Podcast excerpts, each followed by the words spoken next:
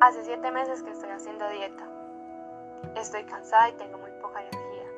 No puedo concentrarme en otra cosa que no sea mirarme en el espejo para ver los resultados que espero y no llegan. He hecho de todo. Solo pienso en cuando me veré bien, cuando voy a volver a sonreír. Qué vergüenza, ya no me gusta salir con mis amigas. Siempre tengo una excusa para oírlas. Estoy enferma y no voy. O simplemente no puedo, pero en realidad es que no quiero que me vean así. Es en este preciso momento donde empiezo a pensar de que están hechos estos ladrillos, de que están hechos estos muros que nos limitan. Porque a veces nos sentimos tan protegidas a través de estas paredes que nos oprimen. En Japón muchas personas se pegan los ojos y se operan los párpados para tener los ojos más grandes. Quieren tener los ojos redondos porque es una tendencia.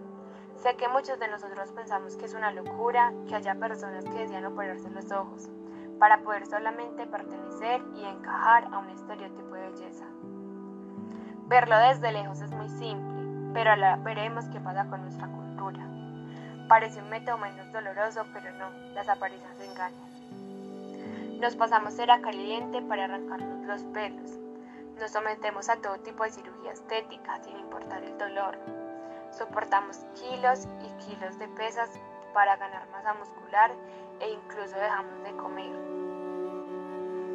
Forzamos nuestra naturaleza en busca de ficciones que nos oprimen. Nos acostumbramos a una incomodidad que no elegimos de manera consciente.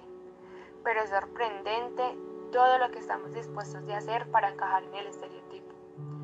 Es muy notorio que la idea de belleza va cambiando según la época y el país donde estemos ya que todo depende también de culturas, lo que nos demuestra que lejos de ser una naturaleza, la idea de belleza es una construcción social. Y hoy en día esta construcción no deja terreno sin conquistar. Mirando historias de Instagram me alarmó la cantidad de publicaciones a las que estamos expuestos y los mensajes que transmiten. Veamos juntos estas tres obras de arte.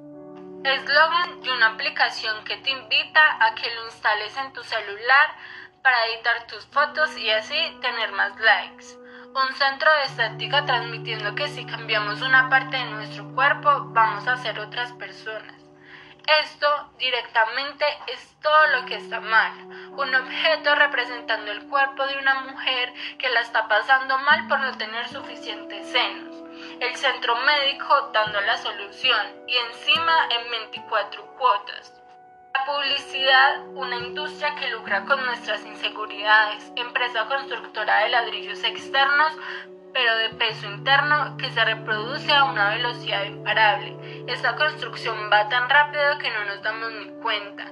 Ahora somos solo simples receptores de estos mensajes que estamos haciendo. Cuando aceptamos estos ladrillos sin cuestionarlos. Reproducimos esta forma de mirar y de ser mirados como un copia y pega humano de gustos, de intereses, objetivos y cuerpos. Y esa falda no, estoy muy gorda y no debería ponerme cosas apretadas porque no me da el cuerpo para eso. Odio a mi papada. Sería tan feliz con 7 kilos menos. Es linda de cara. Yo te digo que si adelgaza, para mí la rompe. Todas estas frases son parte de lo que en el mundo se conoce como factor. Está comprobado que mientras más uno escucha o repite frases quejándose del cuerpo de uno o criticando el cuerpo de las demás, mayor insatisfacción corporal siente. Con cada uno de esos comentarios inconscientemente sume mil ladrillos a la construcción del estereotipo de belleza. Estos ladrillos que no solo se sumaron a mi muralla, sino que también edificaron la muralla de los demás. Cada uno de nosotros es influencer de su entorno. Lo que decimos impacta en nuestro entorno. Las relaciones sociales influyen en la representación que tenemos sobre nosotros mismos. Es hora de estar atentos y elegir qué mensaje queremos comunicar. Este ladrillo lo titulo Mi fiesta de egresados. Cuando tenía 17 años me di la cabeza contra la pared, fuerte. Me pasé un año entero entre dietas milagrosas tips de retención de líquidos, ayunos prolongados, exceso de ejercicio físico, etiquetas y calorías. Todo por la obsesión colectiva de entrar en un disfraz. Seis horas metiendo la panza, les aseguro que no respiraba, pero pertenecía. Había que hacer todo, cueste lo que cueste. Pasó la fiesta y justo cuando empezaba a relajarme apareció otra misión. Había que llegar a las vacaciones. Esta carrera por el cuerpo no tenía punto de llegada. Desapareció un ladrillo, pero de pestañear ya habían otros, y ese año de obsesiones tuvo sus consecuencias. Al terminar la secundaria, tres compañeras empezaron tratamiento por desórdenes alimenticios. En ese momento me llamó tanto la atención que empecé a buscar información, y lo que creía que solo pasaba en mi colegio no era un caso aislado. Ese golpe me despertó. Cuando uno despierta empieza a ver todo distinto. Todo lo que hasta ese momento tenía naturalizado me empezaba a hacer ruidos.